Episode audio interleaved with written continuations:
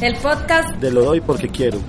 Espacio sonoro para compartir conocimiento, experiencias, pasiones, proyectos, preguntas, gustos, aficiones y cualquier cosa que nos ayude a entender el mundo en el que vivimos. Grabamos y emitimos desde Medellín. Oye, oye, oye. Bienvenidos a Lo doy porque quiero en podcast. Estamos cambiando, haciendo unos cambiecitos ahí que ya se irán dando cuenta en el podcast de Lo doy porque quiero. Bienvenidos a una nueva sesión. Eh, una segunda sesión de una primera sesión que tuvimos con Luciana Rizo, que la estamos explotando mientras está por la ciudad y como nos gusta conversar mucho, entonces vamos a continuar.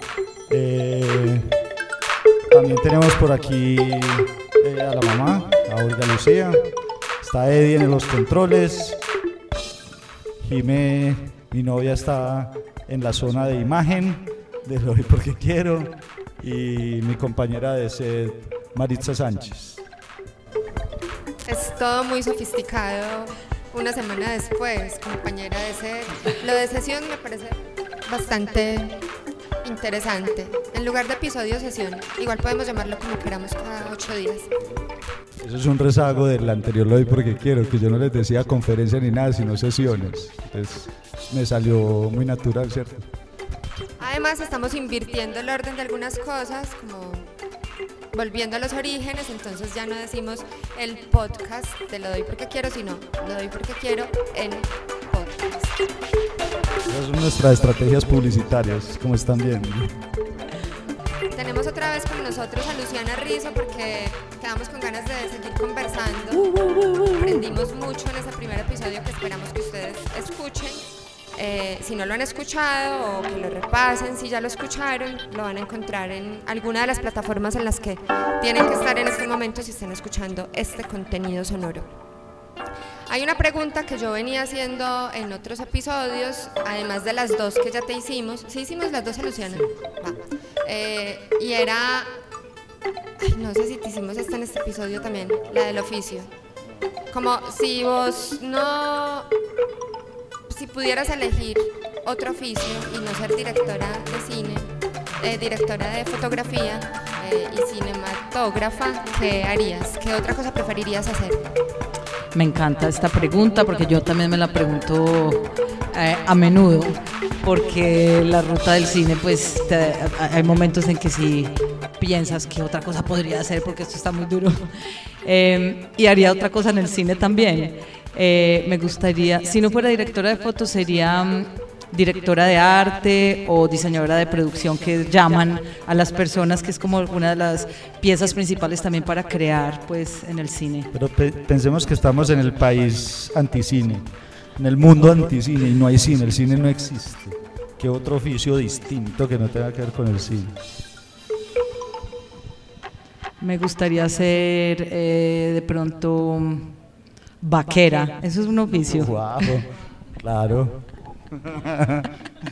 Me gustaría mucho montar a caballo y ver los atardeceres y, cuidar los caballitos, darles de comer. si quieren, pienso un poquito más en otra cosa. Te ocurre esa, es porque hay algo ahí. Y te imaginas de dónde viene. Esto había sido como un ejercicio medio de terapia la vez pasada. ¿Tuviste contacto ya con ese tipo de escenarios y oficios? Sí, sí, sí. Yo creo que sí. Quizás viene de eh, del linaje de mi familia de parte de mi mamá.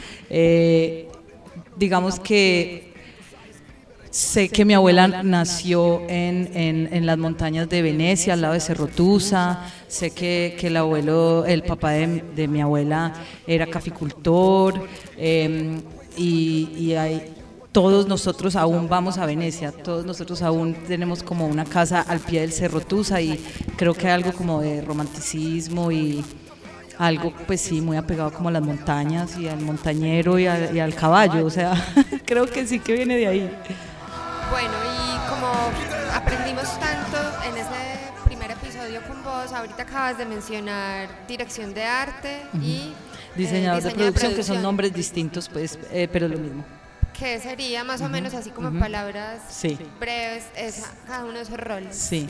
Em, digamos que hay tres eh, o cuatro primordiales ro- roles primordiales para, para, para empezar a hacer una película con todas las de la ley. Y es el productor su relación con el director y el director la relación del director con el director de fotografía. Y la última pieza primordial también es el diseñador de producción o el director de arte, que es la persona encargada de que lo que estamos viendo en, en el cuadro, en la pantalla, tenga sentido con lo que está escrito en el guion. Eh, un diseñador de producción entra mucho, mucho, mucho más eh, adelante que el director de fotografía, por ejemplo, porque si estamos hablando de una película de época o cualquier tipo de película, en realidad el diseñador de producción empieza a ver la película desde el inicio con el director y a cerciorarse de que, o sea, si es una película de época, los carros sean los carros que tienen que ser y los detalles, van a las minucias también del personaje, ¿cierto? Va desde lo más exterior a lo más detalle, o sea, este personaje por qué está pasando, cómo es la habitación de este personaje, qué objetos tiene alrededor de sí. O sea, empezamos a pensar, no sé cómo será tu habitación cuando eras adolescente, o tu habitación cuando eras adolescente, o la tuya hoy en día. Pues dice tanto de una persona, los objetos y los colores, o sea, eso es, es muy parecido al proceso del director de fotografía, del director eh, de producción o el diseñador de producción, porque eh, el director de arte o el diseñador de producción, porque tienes que pensar en crear ese mundo también. Este sería con objetos y con eh, el vestuario, hacerse cargo de que todo realmente tenga eh, una consistencia. Ese, ese es el que tiene la culpa de que aparezca el tarro de café En Games of Thrones. en la esquina por allá. Eh, pues digamos que no, porque ya cuando estás en el pues sí, ya es- ahí es culpa de todos. En el set, si se coló eh, el café de Starbucks, es culpa de todos porque no lo vio ni el, direct- ni el productor, eh, ni el diseñador de producción, ni el director de arte, ni el director de foto, ni el camarógrafo, ni el director, ni nadie que está ahí. O sea, ni siquiera pues una persona también muy primordial y que admiro mucho el trabajo de esta persona es el script supervisor o el, mm, ¿cómo es que se dice acá? Qué horror. Em, la script, que, o el script, que es la persona pues encargada también de que, de como, eh, para mí es como la ciencia de- del guion, que, se- que todo realmente tenga sentido, que no se te escape nada, que te- haya continuidad. Esa persona también está sentada en el monitor todo el tiempo, o sea que para que ese vaso de café de Starbucks esté ahí, tantísima gente no lo pudo haber visto, que yo no me explico cómo pasó, no me lo Eso fue explico. increíble. Pero sí, o sea, él, eh, y para ser más concreto, el diseñador de producción ve la película más por encima y está preparando sets, también tiene la capacidad de construir sets, o sea que muchos diseñadores de producción vienen de la arquitectura, por ejemplo, del eh, eh, diseño de interiores. eh, y bueno, y luego está, en- eh, ellos a su vez, como yo les expliqué, que la pirámide que hay dentro de la cinematografía, ellos a su vez tienen también una pirámide y el capo sería el diseñador de producción, por debajo estaría el director de arte, luego los atrechistas, que son los que se encargan de, los objetos, de los detalles que tienen alguna acción en, eh, en la escena. eh, y bueno, constructores, carpinteros, o sea, eso es otro ejército. Cuando hablamos de una película, pues con todas las de la ley. A mí me hace mucha falta los directores de arte en, en mis producciones, porque son, hay veces tan pequeñitas que no hay nadie. Eso, soy yo y el director y de pronto el sonidista y yo sí tengo mi equipo de cámara, pero muchas veces no quieren traer un director de arte en las cositas que yo hago y me hace mucha falta. Por eso yo creo que lo he desarrollado y si no haría lo uno, haría lo otro. Bueno, yo quisiera hacer ahí como un tratar, porque hemos hablado tantas cosas, pero que como que retomemos. Para los que están escuchando, esto es una segunda parte. Deberían ir a escuchar la primera parte antes de que sigamos, porque vamos a tratar de retomar donde íbamos. Habíamos viajado contigo por toda tu, tu parte académica, más o menos, y llegamos a Londres. Estábamos en Londres. Recuerdo que hablábamos del mundo del mundo del corto, que es donde te mueves, como lo estás diciendo en este momento. Y estábamos por ahí también, creo que nos quedamos en, ahorita recordando en el asunto del ojo de ya como de, de fotografía, ¿cómo es? de dirección de fotografía, porque hablamos la primera parte, la hablamos ese bloque de, podríamos decir eso, ¿cierto? La primera parte fue de la cinematografía y quedamos como que seguir hablando también, nos quedamos en ese punto con los experimentos que tenías en, En que Instagram. tienes en Instagram, nos quedamos en esa parte como del ojo de, de la dirección de fotografía que también lo haces, ¿sí o qué? Sí, sí. Eh, no sé si podemos arrancar por ahí, ¿sí o no? Sí. ¿Qué diferencia hay entre cinematografía, cinematografía y tales? No sé si lo hablamos, pero podríamos retomar ahí, ¿o qué? Sí, como, eso, el, el como pro- el- la, la esencia del oficio del director de fotografía Exacto. o el cinematógrafo. El Eh, podcast Eh, sigo. Em, bueno, entonces la esencia del oficio y que es lo que a mí me parece que es grandioso en el director de fotografía, en los que admiro y a lo que aspiro es em, cuando lees un guion y, y- y con el director hablas de cómo puede, cómo quieres hacer la puesta en escena tú debes saber o debes sentir, yo creo que solo es a través de la intuición y de haber hecho la lectura del guion y analizar el guion, porque un guion se puede analizar de muchísimas maneras, eh, hay que interpretar el guion. Eh, es, es- es sentir dónde, dónde va esa, es- eh, la cámara, ¿cierto? ¿Dónde va la cámara para saber, para darle la justicia a lo que está pasando en la escena, pero a la vez tienes que pensar de dónde viene la luz, porque hay como unas normas muy claras de, de lo que hace de lo que uno busca hacer en la dirección de foto y es crear tridimensionalidad en una en una una pantalla bidimensional, ¿cierto? Entonces es hablar de la perspectiva, hablar de las luces y las sombras, eh, y, ahí es donde tú piensas dónde pongo la cámara, ¿cierto? Entonces, a ver, la luz eh, como una, una cosa básica y, y lo dicen mucho, pues, y como si estamos hablando del volumen que creas con la iluminación, la luz nunca debería venir desde el mismo ángulo de cámara porque lo aplasta, o sea, todos pueden hacer este experimento Queda como plana la queda imagen. plana la imagen, que también es una herramienta que también de pronto la quieres usar en alguna escena que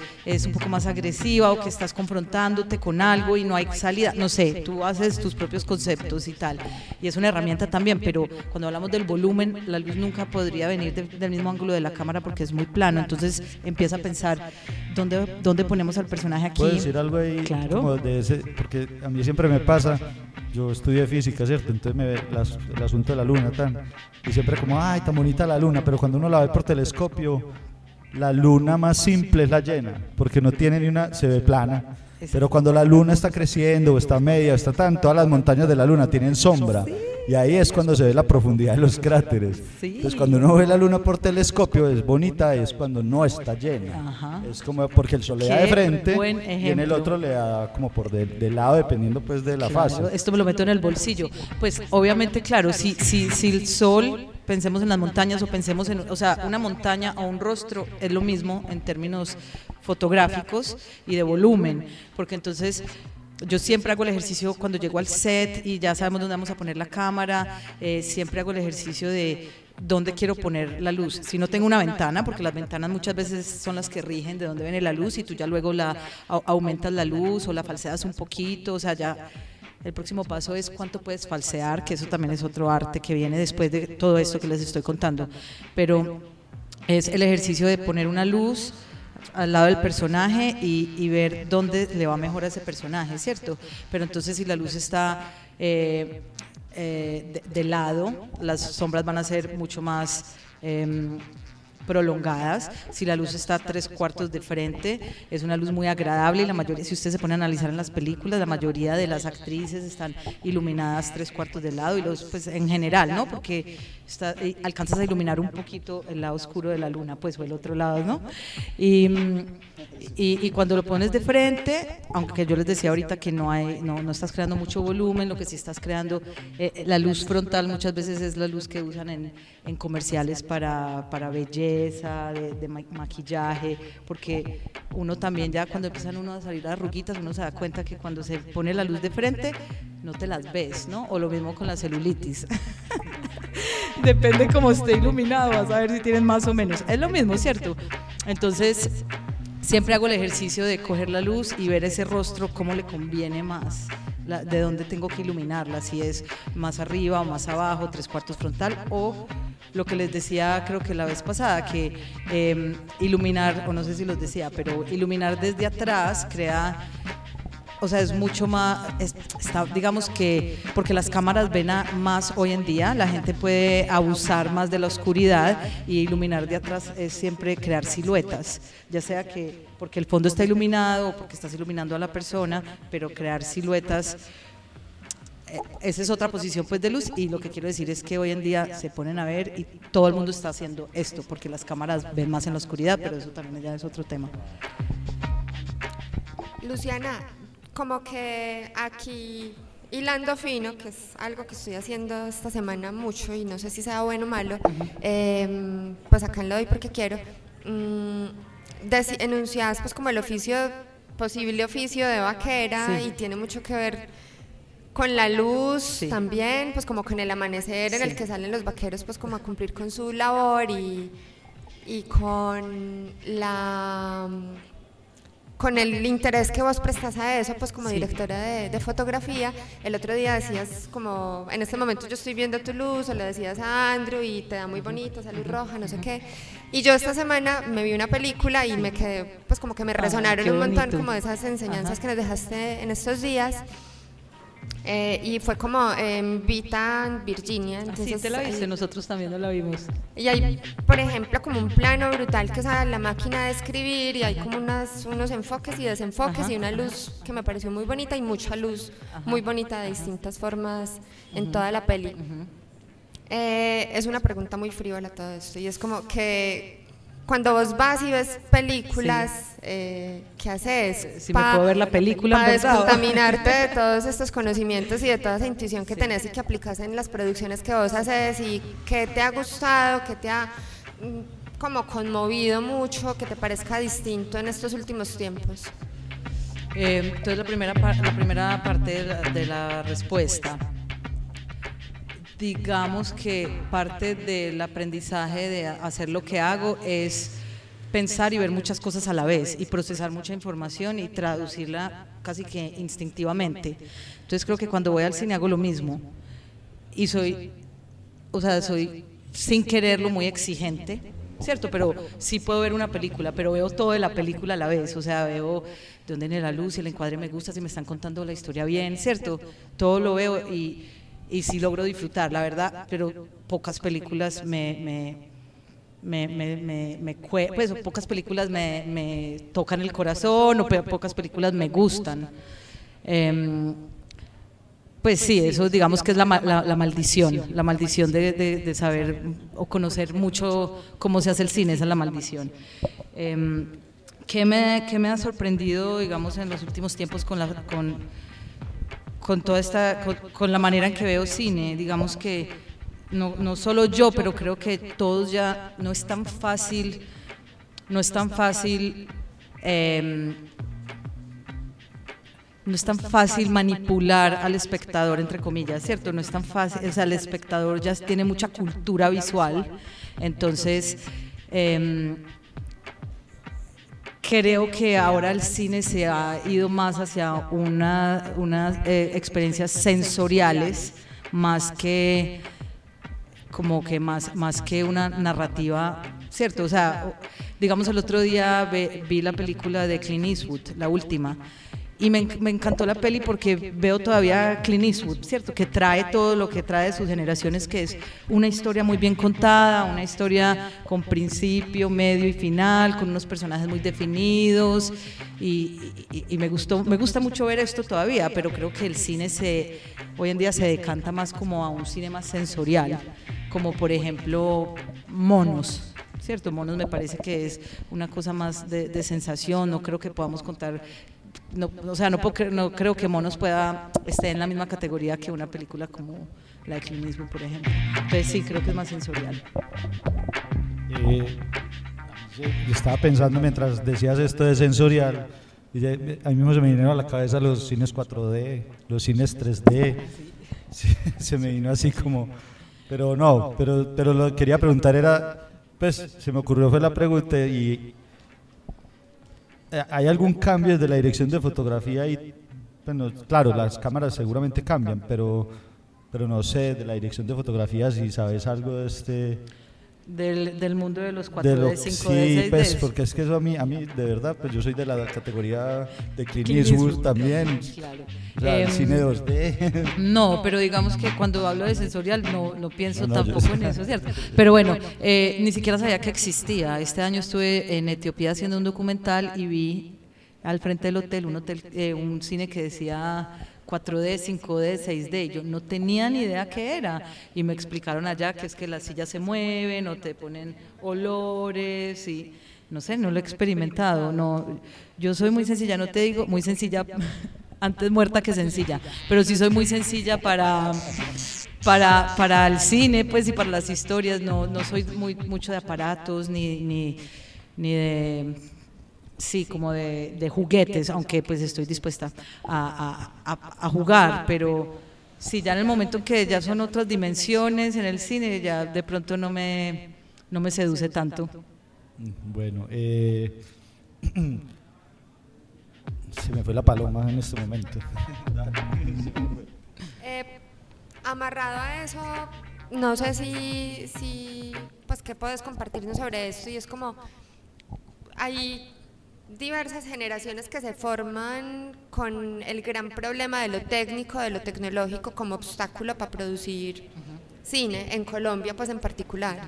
Mm, había un tiempo en el que yo daba clase en la Universidad de Antioquia y, siempre estaba esa queja o la queja de lo burocrático, de acceder a algo del fondo, pues como esa lejanía pues y esa sensación de provincia o de precariedad y se han minimizado un montón esas barreras, pues como que en, vos mencionaste lo del iPhone hace un tiempo, eh, pues como en, en la anterior grabación, como hay gente que está haciendo cine con eso, o sea, mm, yo pienso como que el gran problema sigue siendo contar bien las historias, pues como, y, y está amarrado a eso que venías diciéndonos, pues como de lo sensorial y también de el 4D y el 6D, que no tengo ni idea qué es el 6D y si te contaron qué es, quisiera saber por dónde va.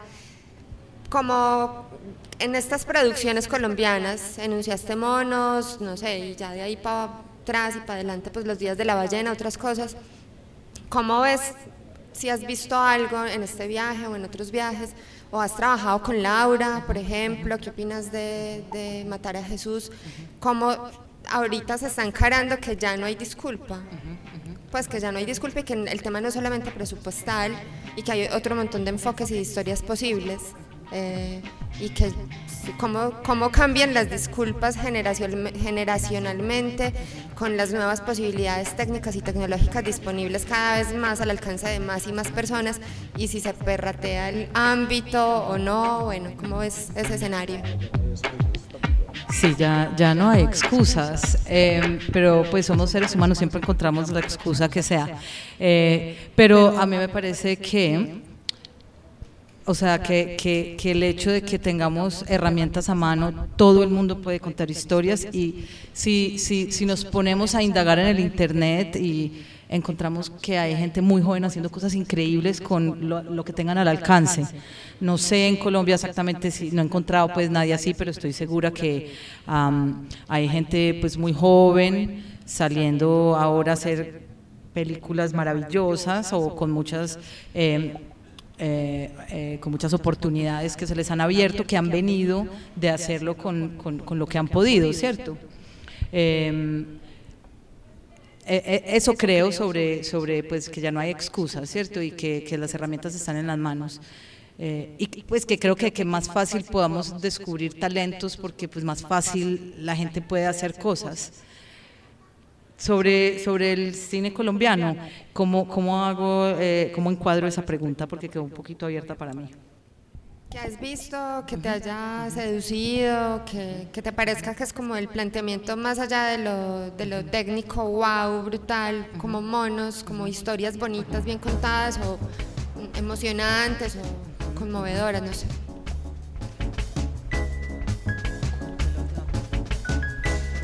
Pero pues, pues, no sé, lo podemos ir pensando y hablarlo ahorita, pero ahorita eh, que decías que, que no sabes qué puede estar pasando. Eh, no sé si conoces, por ejemplo, el Festival Ojo al Sancocho.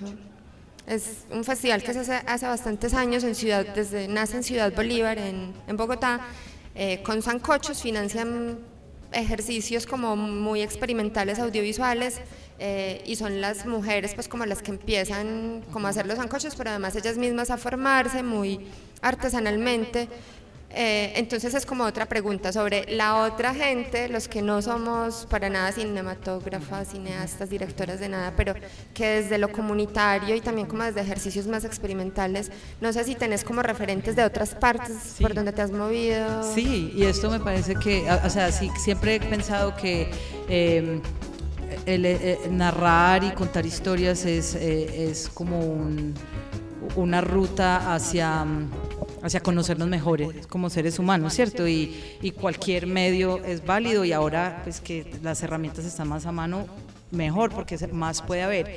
Y de hecho, en el 2018 eh, tuve la oportunidad de trabajar con una ONG, Action Aid, y fuimos a Ruanda y trabajamos con una comunidad de mujeres, una cooperativa de mujeres agrícolas que les veníamos a hacer un workshop, un taller para con una chica que también que venía desde la India, experta en hacer este taller eh, de enseñarles a hacer una película, ¿cierto? Con unas camaritas pequeñitas y, eh, una vereda, pero una cooperativa de mujeres increíble, todas habían pasado como por violencia de género y habían salido de la violencia porque se habían hecho eh, eh, esta cooperativa donde se apoyaban, habían cambiado em, las dinámicas en el hogar, todos sus maridos eran como borrachos, les pegaban y, el hecho de que ellas en la cooperativa y con la agricultura lograron salir adelante económicamente,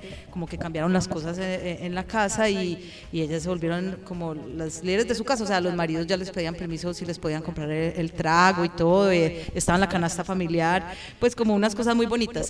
Y el taller fue ir ahí enseñarles a ellas a usar unas camaritas eh, y, a narrar pues con, con video desde el paso cero hasta que hicieron sus películas y las presentaron a la comunidad que a mí, pues, como te digo, esto es una herramienta y creo que se, se debe seguir usando. O sea, si, si para algo es importante la imagen hoy en día, creo que, y en el nivel en que la consumimos y en que se nos aparece delante, creo que es para eso, para aprender más sobre nosotros mismos.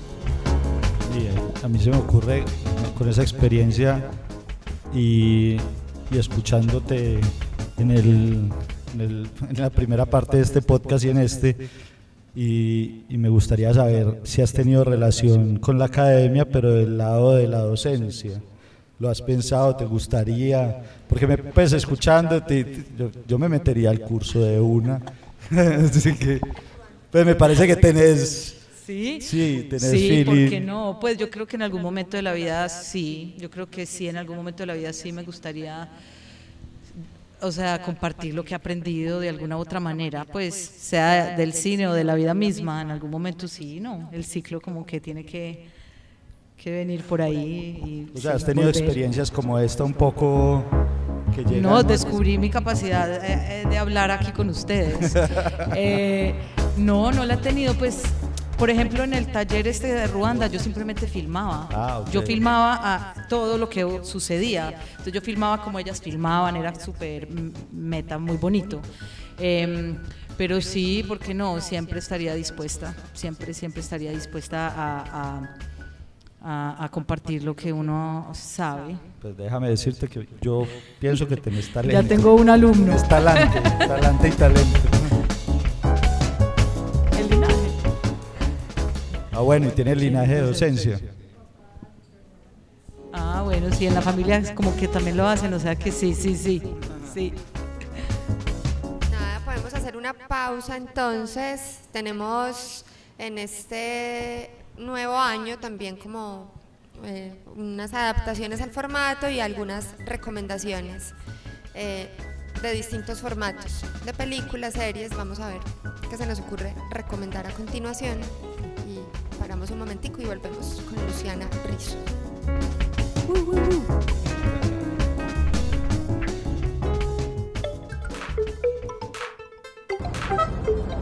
El podcast, el podcast de lo, el podcast. Bueno, volvemos. El podcast de lo hoy porque quiero. Espacio sonoro para compartir conocimiento. El podcast de lo doy porque quiero.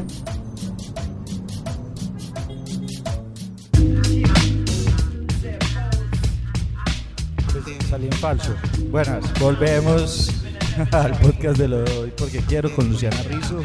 Eh, quería decir antes de empezar, ¿cierto? Que llegó, llegó más visitas, llegaron unas amigas de Lucy, para que sepan que en cualquier momento si tienen alguna pregunta también es bienvenida, ¿cierto? Nos levantan la mano y ahí en el momento en que tengamos la oportunidad enchulamos la pregunta, listo. Y bueno, entonces seguimos con la conversación. María, ¿le vas a tener una pregunta? Tenemos como varias cosas ahí que son algunas inconexas y esta es una propuesta como de retomar la línea del episodio anterior, otra vez invitando a la audiencia a que escuchen el episodio número uno con Luciana Rizzo. Eh, hablamos como de tu, de tu salida de Medellín a Barcelona, de Barcelona a Cuba pues como Medellín, Cuba, eh, algo como importante, muy potente en Berlín, como corto pero muy potente, también como de aprendizaje, y llegamos a Londres y habíamos quedado como ahí, como en este momento tuyo, como de, explorar el cortometraje, que es como donde estás enfocada, pues como en ese formato en este momento, eh, y yo creo que sería bonito como retomar ahí ese hilo, pues como esa trayectoria tuya ya cuando estás radicada en este lugar, hablamos como de las vicisitudes pues del principio, de, graduarte y pues como terminar tus estudios y no ser tan fácil de una vez encontrar trabajo. Eh, y el, entonces como seguir un poquito pues como en esa línea cronológica de tu, de tu experiencia.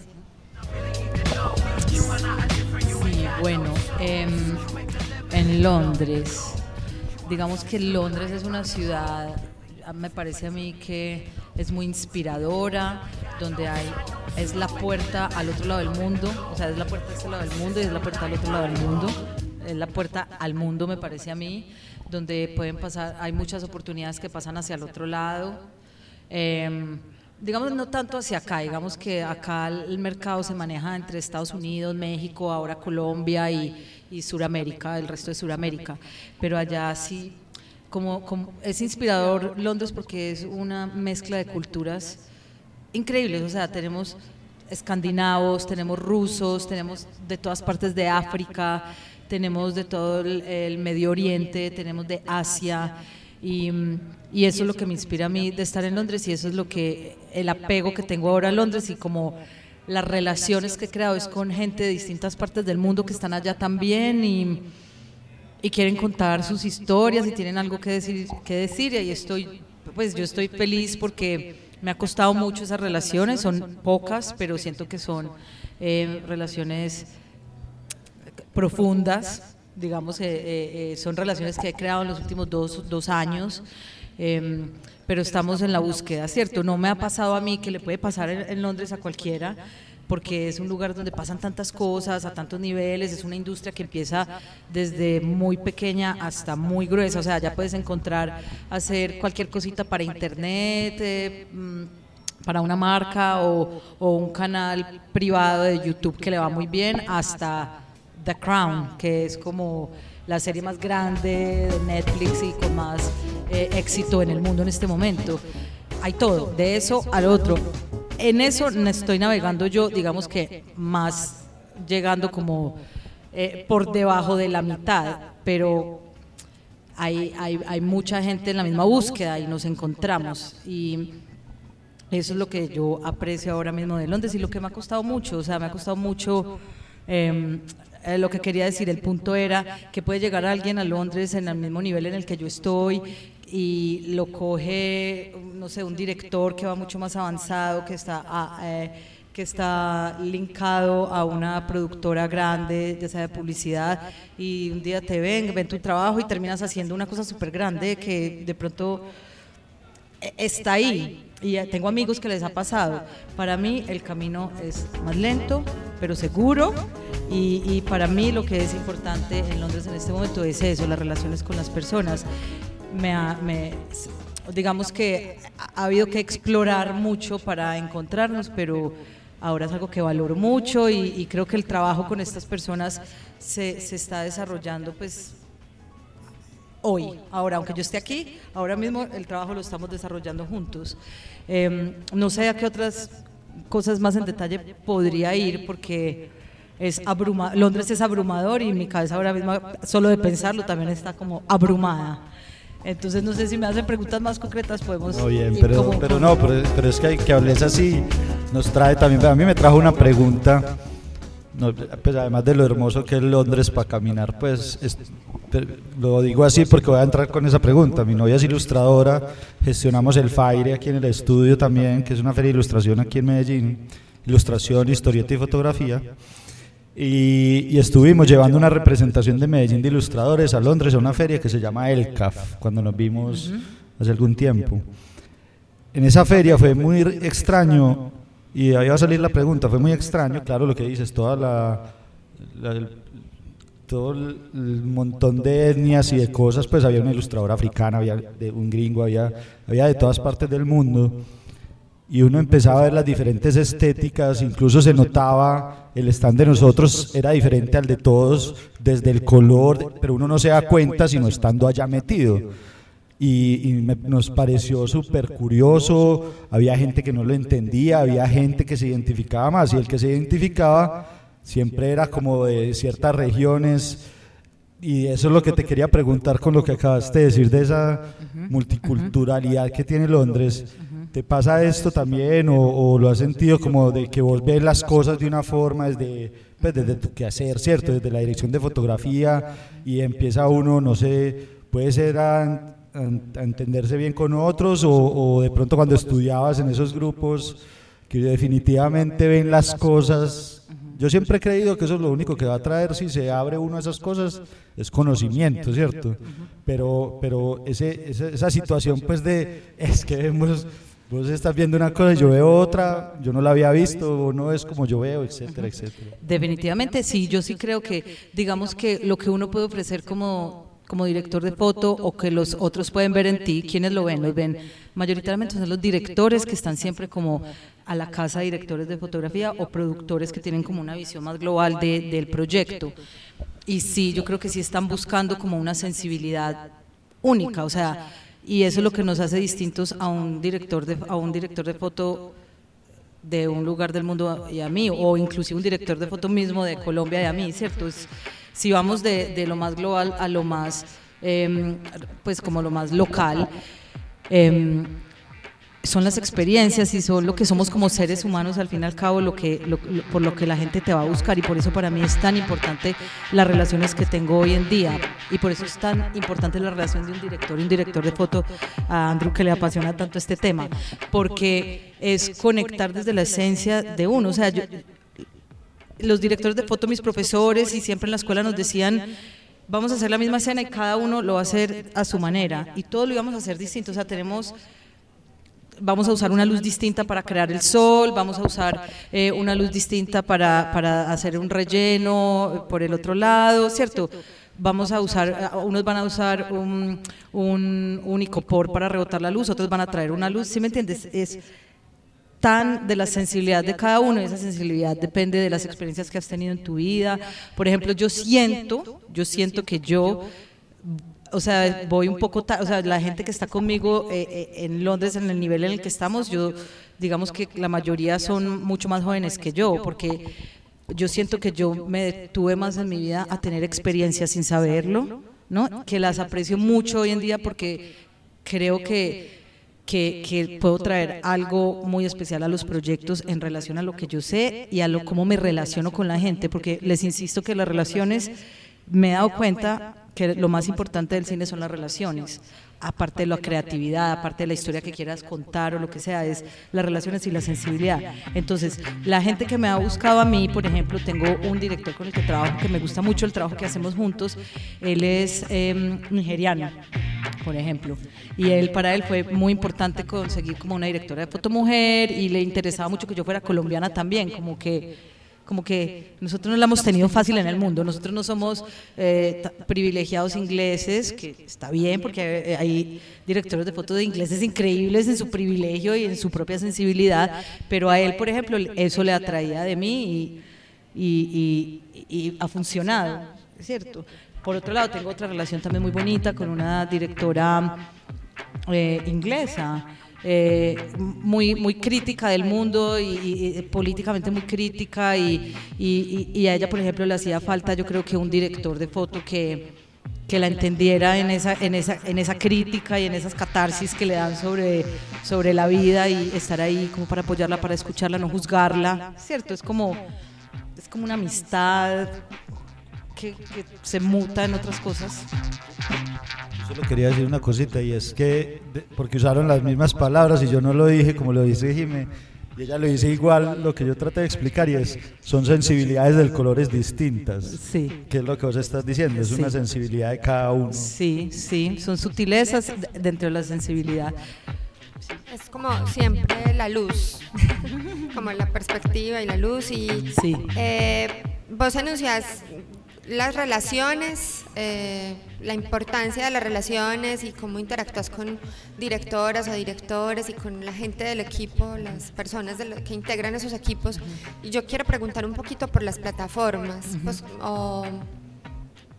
¿cómo se dice? Las empresas con las que has trabajado, pues con Netflix, con BBC, en donde has sentido como mayor comodidad o más posibilidad de aprendizaje o libertades para, para crear y para poner la cámara en los lugares donde vos tenés la sensibilidad para poner la cámara con estos monstruos, ¿qué tantas libertades has tenido para hacerlo?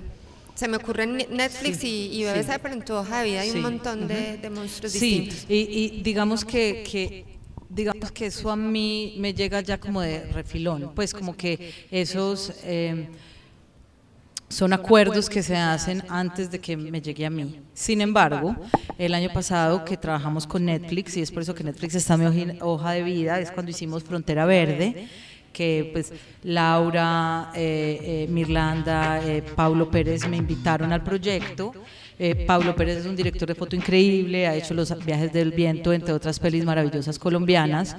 Eh, para mí fue un honor poder venir a trabajar con él, porque no, eh, vine a hacer la cámara, pero también vine a hacer eh, lo que se llaman splinter units o second units o segundas unidades, que es lo que no alcanzó a hacer la primera unidad, ya te mandan a ti hacerlo porque el director de foto principal se tiene que quedar con la primera unidad y tú te vas a la segunda unidad a hacer lo que no alcanzaron a hacer, que me tocó trabajar con Jacques Toulemont, que fue una experiencia maravillosa también. Era Netflix. Y estábamos, o sea, estábamos, digamos que en términos fotográficos estábamos arriesgando un montón, estaba muy oscuro. Más que donde poner la cámara, la- a la- lo que les importa más a, a- a estas entidades es que se puedan ver las caras de los actores porque le están pagando mucha plata, o que si vamos a una locación que costó muchísimo transportar a la gente allá, pues que se vea en el plano que estamos en la, en la punta de una montaña, que no vas a hacer un plano cerrado, ¿cierto? Ellos, ellos se, se van más como, mo- más como por ese lado, que, que, la, que se vea como ellos lo tienen en la cabeza. Pero fuimos, eh, no sé, yo pienso que confiaron en, Paulo, confiaron en Dínamo, confiaron en los directores, Ciro Guerra también, era pues el director creativo, y, y Paulo estaba encantadísimo de que pudiéramos estar, que pudiéramos estar en, en el extremo de la oscuridad que para un director de fotos es muy emocionante hoy en día porque como les digo pues técnicamente las cámaras hoy ven mucho en la oscuridad. Antes tenías que usar mucha luz para crear oscuridad. Hoy en día prácticamente tienes que quitar luz porque las cámaras ven tanto.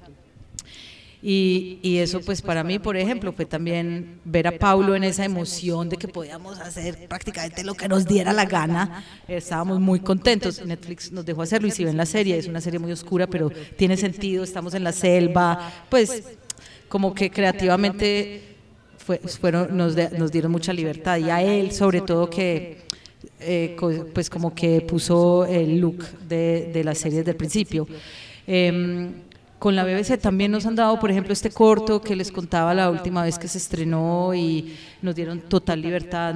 O sea, creo que la BBC eh, tiene un, un, ¿cómo se dice? Como un, una entidad dentro de la BBC que ahora producen cine y están buscando nuevos talentos para producir sus películas, que es lo que pasa con la directora que trabajó Carmen y o sea, una vez chequean el guion y que el guion sea, sea coherente y completo, nos dejan hacer lo, lo que queramos. O sea, yo creo que ya está en las manos de, de uno como director de fotografía que realmente, o sea, que tenga sentido lo que estás haciendo, ¿cierto? Conozco que el director de foto siente mucha presión cuando están sobre todo trabajando en publicidad. No me ha tocado, no es mi caso, no he hecho mucha publicidad, no he tenido grandes clientes respirándome eh, en, en el cuello diciendo esto está muy oscuro porque eso es lo peor cuando estás en un set y te estás saboreando lo que estás haciendo y dices, estoy haciendo una cosa fotográfica que, que, que estoy arriesgando un montón y es muy eh, emocionante cuando viene alguien por detrás, es que no le veo la cara al actor. No le tienes que ver la cara al actor para saber lo que está sintiendo. Eso pasa mucho. Eh, a mí no me ha pasado tanto. Yo, digamos que porque yo estoy más como en un nivel más underground y creativo, tengo mucha creatividad. Vamos a ver qué pasa los próximos años cuando ya empiece a tener más presión por otros, por otros lados, pero yo he tenido suerte hasta ahora. Bueno, tenemos una pregunta del público. Cuando yo dije que si alguien quería hacer una pregunta al público, solo una persona dijo que no, y es la que va a preguntar. ¿Nos dices, por favor, tu nombre? Hola. Eh, mi nombre es Olga Lucía y soy amiga de Luciana de Londres. Y quisiera conectar un poco las preguntas y retomar la anterior que, que tú hiciste sobre lo difícil de mm, terminar de estudiar y, y desarrollar una carrera o continuarla después de, del estudio y habiendo estado al lado de Luciana en esos momentos difíciles que fueron duros y toda esa competencia tan gigante y un poco retomar lo que decías de que eh, tus compañeros eran pues menores y te, empiezas a enfrentar a un mundo lleno de, gente que quizás tiene mayor acceso unas oportunidades o unas posiciones de privilegio eh, y en el afán que vimos un poco en el, en, en el mundo ir a, rápido y haber alcanzado ya y de estar allá en esas posiciones, cuando de pronto no vemos que esa posición de no privilegio o de estar lento o de buscar el propio camino nos da quizás es más unas posibilidades.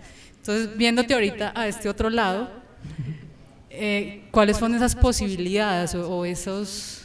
Eh, condiciones que quizás en ese momento de dificultad no viste, que te permitieron buscar tu propio espacio, desarrollar tus propios proyectos y meterte quizás en, en, en, lugares más interesantes que seguir una carrera establecida de que esto es lo que tenemos que ir y todos ir para allá.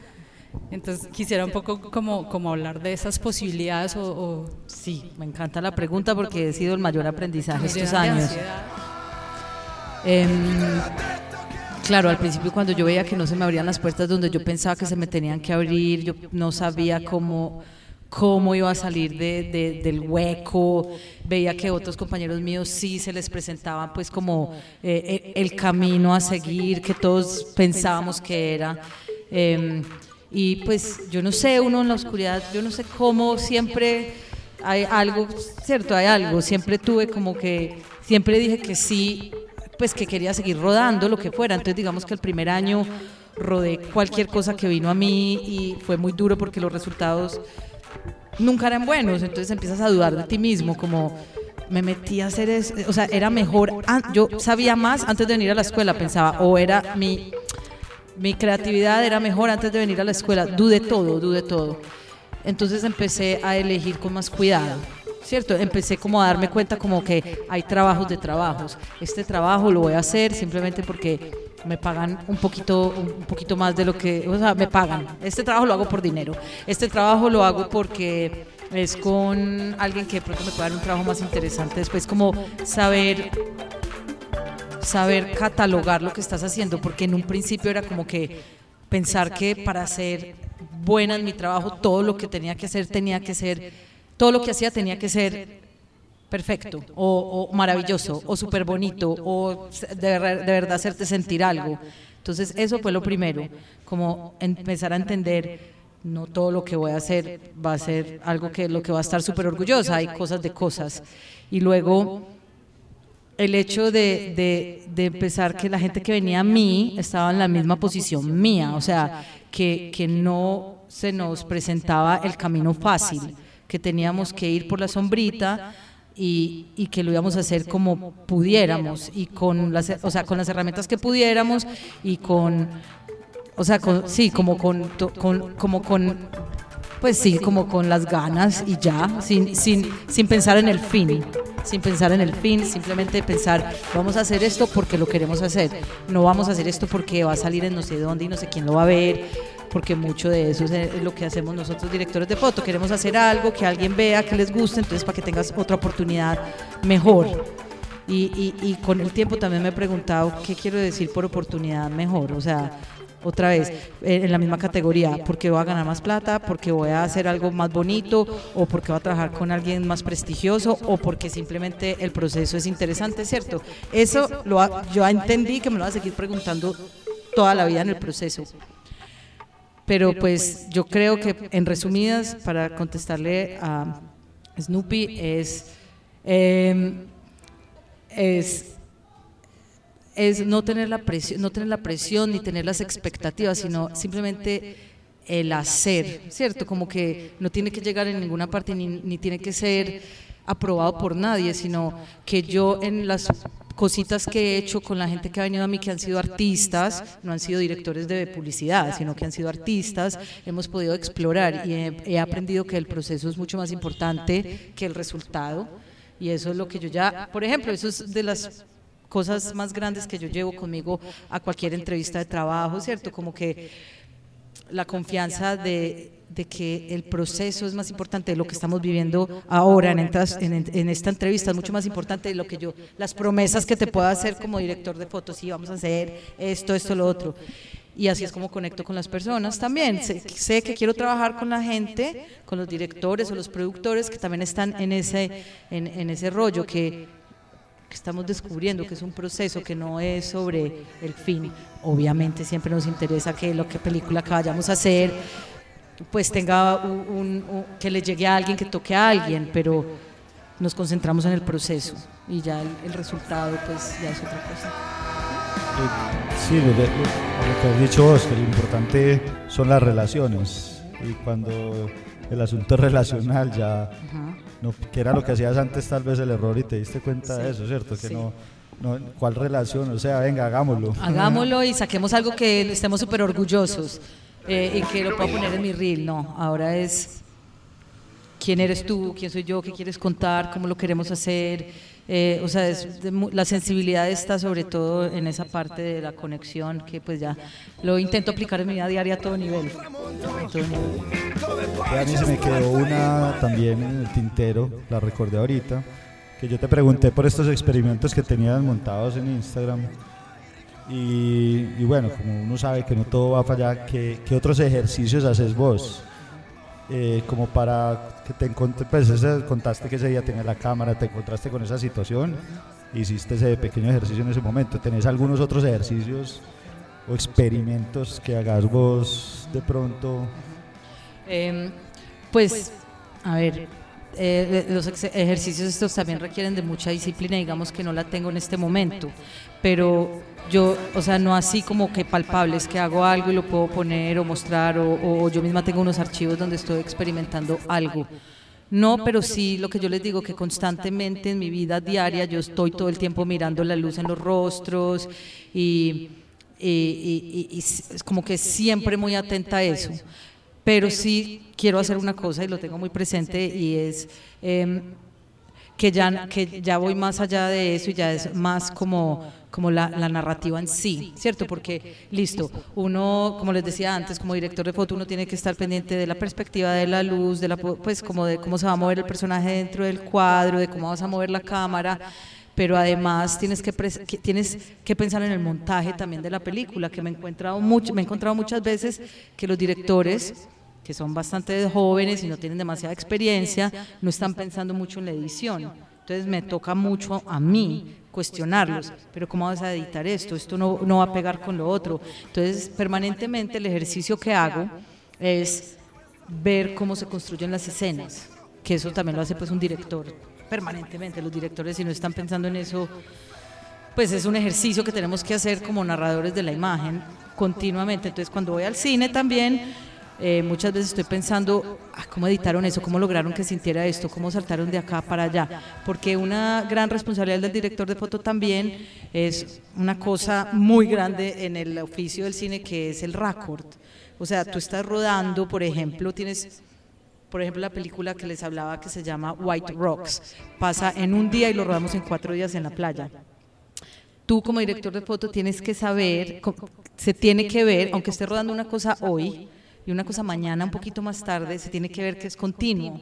Entonces tienes que siempre estar pensando cómo se veía la luz en ese rostro. O sea, no puede ser que la luz esté eh, en, este, en el plano que te dice frontal muy, muy alta y luego te hago el plano eh, de lado y ya la luz está súper bajita. O sea, hay, esto es lo que también les decía cuando hablábamos de- de falsear las cosas. O sea, hay un margen de falseo en, en el cine y en, la fotografía que permite que el, que el espectador no, no los, que no lo saques, ¿cierto? Porque en el momento en que haces algo como que un poco extraño, el espectador se sale y ya no está metido emocionalmente en la película, sino que está cuestionando el artificio, por ejemplo.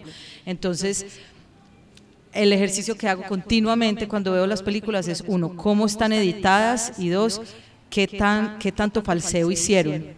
Por ejemplo, Néstor Almendros, que es un gran director de fotos, eh, decía que podías hacer un contraplano. Un contraplano es, eh, por ejemplo, una persona en un... En un en una playa, ¿sí? Eh, donde vemos el horizonte y hay un atardecer y tienes un personaje que le da la espalda al sol y otro personaje que le da eh, la cara de frente al sol. Si tú haces un contraplano, o sea, un plano de cada uno de ellos confrontado, a uno va a tener el sol de espaldas y el otro va a tener el sol directamente en la cara. Va a ser muy raro cuando montas esto porque uno está en sombra y el otro tiene mucha luz. Néstor Almendros decía, puedes poner a los dos personas cuando hagas el plano de cada uno con el sol detrás y nadie lo va a cuestionar. Que a mí esto me parece fascinante. Es que ya, por ejemplo, con Laura en, en Frontera Verde, ya las dos nos encontramos en un punto donde estábamos las dos más maduras y donde sabíamos que podíamos hacer muchas falsedades por el, por el principio de la estética, porque eso es la, o sea, la- cuando empiezas a hacer todas estas falseadas, eh, estás realmente buscando la estética y, y- y mantener, eh, digamos, a el, el espectador como en una onda estética y emocional y te puedes dar todas estas licencias. Entonces, no estoy haciendo un ejercicio tan, tan, tan tangible como el que pueden ver en Instagram, pero permanentemente estoy pensando en esto en, lo- en el último año, todo el tiempo.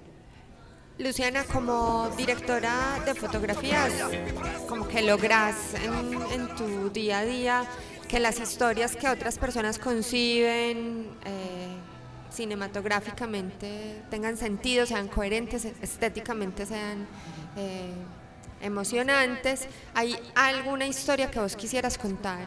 Pues vos quisieras ser directora o guionista, hay como una cosa que tenés ahí en el tintero que quisieras impulsar desde cero. Como cuando les conté que llegué a, mm, a- a España y que yo siempre pensé que yo quería ser director y cuando llegué a España me di cuenta que la persona detrás de la cámara no era el director. Eh, ahí como que dije, no, pues yo realmente lo que quiero es, eh, es dar el apoyo al director, a contar su historia, a, a- a volverla mejor, a volverla más interesante. Pero creo que últimamente me cuestiono si yo si, si quiero contar algo, ¿cierto? Porque tengo a veces tiempo libre o porque tengo los directores amigos que están tan cercanos y los veo como ellos no tienen tiempo libre. Eso a veces me da envidia. No tienen tiempo libre porque están permanentemente pensando, craneando cómo crear estos mundos y están en sus cuevitas escribiendo y los admiro tanto que son tan creativos. Eh, y últimamente sí he pensado que sí, pues creo que tengo una historia eh, relacionada con la familia de parte de, de mi mamá que sí me gustaría contarla y, y- y me voy a aventurar. O sea, yo siglos hace que yo no me siento pues, a intentar escribir un cuento. En el colegio lo hacía y hasta cuando éramos chiquitos publicaban eh, como libros de cuentos y mis cuentos siempre iban en esos libros. O sea que de pronto la vena sí está por allá y mi papá es un escritor, escribe libros eh, de autoayuda, pero también escribe eh, pues novelas y, y- poemas y creo que está en la vena. De pronto sí, lo he sentido, me ha picado, me ha picado. Vamos a ver si te- tengo la disciplina porque es una cuestión de disciplina muy grande. Bueno, no sabemos si hay más preguntas ahí público. No. Yo tengo otra y es eh, en este escenario cata- catastrófico que ahorita decía Andrew, de tenés que elegir otro oficio en un país en el que no hay cine, hay un lugar en el que solamente puedes elegir un formato como o un lenguaje, pues como ver películas de largo aliento, o ver cortometrajes. eh, yo creo que no combina nada con nada, pero bueno, o ver series. De esos tres, como en dónde te quedas. Para ver y para hacer. Las películas. Yo creo que las películas fue, pues digamos, yo les contaba que fue, digamos, MTV una gran inspiración, pues de imágenes y audio, pero la gran inspiración fue siempre meterme a un cuarto oscuro, muy grande, frío, a ver una película y sentir un montón de cosas. Yo sí me apego a las películas hasta el fin de los tiempos. Por lo frío sobre todo, porque los cines son fríos. No sé, pero siempre me da amigdalitis después. Son demasiado fríos. O sea, aquí con este calor que está haciendo, y me llevamos para cine, listo, saca el buzo y la chaqueta. Hay que sacar eh, eh, eh, abrigo de invierno. Bueno, eh, planes, planes que tengas por ahí en el tintero que puedas hablar, porque uno sabe que en este medio a veces se puede hablar de todo, pero tenés algunas cosas ahí en el tintero que llegas cuando volvás a Londres a desarrollar y a... Pues digamos que siempre también estoy como en, como que nunca sé realmente qué va a pasar. Y ahora sí, pues eh, eh, hay varios de los directores con los que trabajo tienen como cositas cortas, como unos videos de música. eh, hay otro director con el que trabajo que es un artista, él es eh, sueco, es un fotógrafo. Eh, hemos hecho un par de documentales cortos producidos por él, por eso sigo insistiendo que es todo muy underground y mu- muy eh, autogestionado. Eh, él ahora quiere hacer una película autogestionada también en, en, en, como, ¿dónde será esto? Como en una de las islas em, cerca Australia, que son todas como islas volcánicas, es que no me acuerdo el nombre porque creo que ni siquiera sale en el mapa. Él quiere ir allí y hacer como una exploración, como medio documental, medio ficción. em, eso está como en desarrollo, él lo quiere hacer en algún momento de este año y quiere que vaya, es así también lo que les digo, super underground, como él, yo, un sonidista y, y un productor y ya, y un actor, un actor, él, trabaja mucho como con actores de teatro y, y de circo y de cuerpo, entonces eso me parece pues fantástico, vamos a ver si sale, está en el tintero, pero hay que tomar todos estos proyectos como con, con pinzas porque así como pueden salir mañana pueden desvanecerse en el tiempo. Y hay otras otras cositas así, pues como les decía, tengo el, el director eh, eh, de Nigeria, de Yemi, que también tiene un largometraje que empieza a escribir este año. No creo, pues, los largometrajes se demoran mucho en producir, pero para su largometraje hay que hacer como varios, eh, lo que se llama proof of concept que es eh, con, por medio de un eh, cortometraje mostrar lo que queremos hacer, entonces creo que eso lo haremos este año también. Eh, y ya, pues otras, sí, cositas pequeñas. Ah, sí, tenemos un, un eh, documental que fuimos el año pasado, también nos dieron un dinero eh, Universal Music para ir a Los Ángeles, a Coachella Valley, donde hacen el Festival de Coachella, que es un festival, digamos, de mucho prestigio eh, y para gente muy privilegiada en Estados Unidos, pero lo hacen en el lugar donde más mexicanos indocumentados hay. Y con Cela, mi amiga también inglesa, ella inglesa americana, fuimos, hicimos un proof of concept, conocimos un montón de gente muy joven de- del área y sus papás que son indocumentados, familias que están como eh, más o menos divididas porque los hijos tienen papeles, pero los papás no, eh, viven como siempre al borde de- del pánico porque estas familias se pueden fragmentar en cualquier momento y ahora ella está, ahora mismo, esta semana está presentando el proyecto y de pronto volvemos a hacer eso durante Coachella. Todo está ahí como a medio hacerse. Estamos llegando al final, ¿cierto? ¿Alguna pregunta del público? Vamos yendo. Yo tengo una así de esas de, de, de concurso de belleza que a mí me gustan.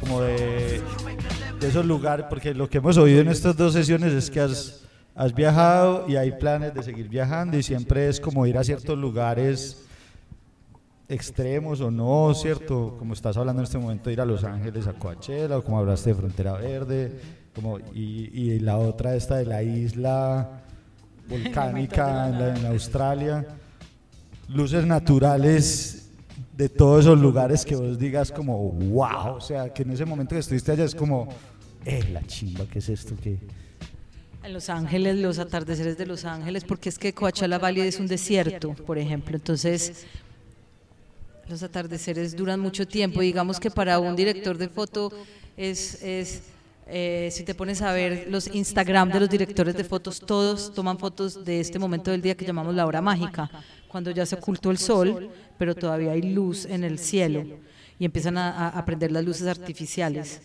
y en Los Ángeles, en el desierto, duraba mucho tiempo la hora mágica. Entonces tenemos escenas muy bonitas, que son largas, más o menos largas, que pudimos aprovechar la hora mágica. Vamos a ver, ya te contaré el otro lado del mundo, a ver qué tal. Listo.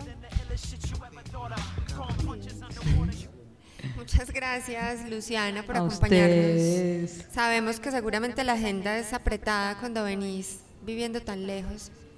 A estar con la familia y amigos y acompañarnos dos veces en unas semanas. Mucho, muchas gracias. Gracias a ustedes, ha sido todo un placer.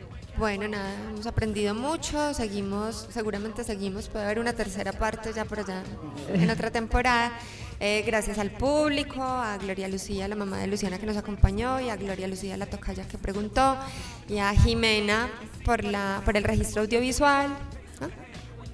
Olga. Ay, yo dije Gloria, perdón, Olga Lucía y Olga Lucía. Eh, y a Eddie Giraldo en el control de audio que estamos estrenando. Y bueno, Andrew Smith y Maritza Sánchez, gracias. Gracias a ustedes. ¡Woo, woo, woo,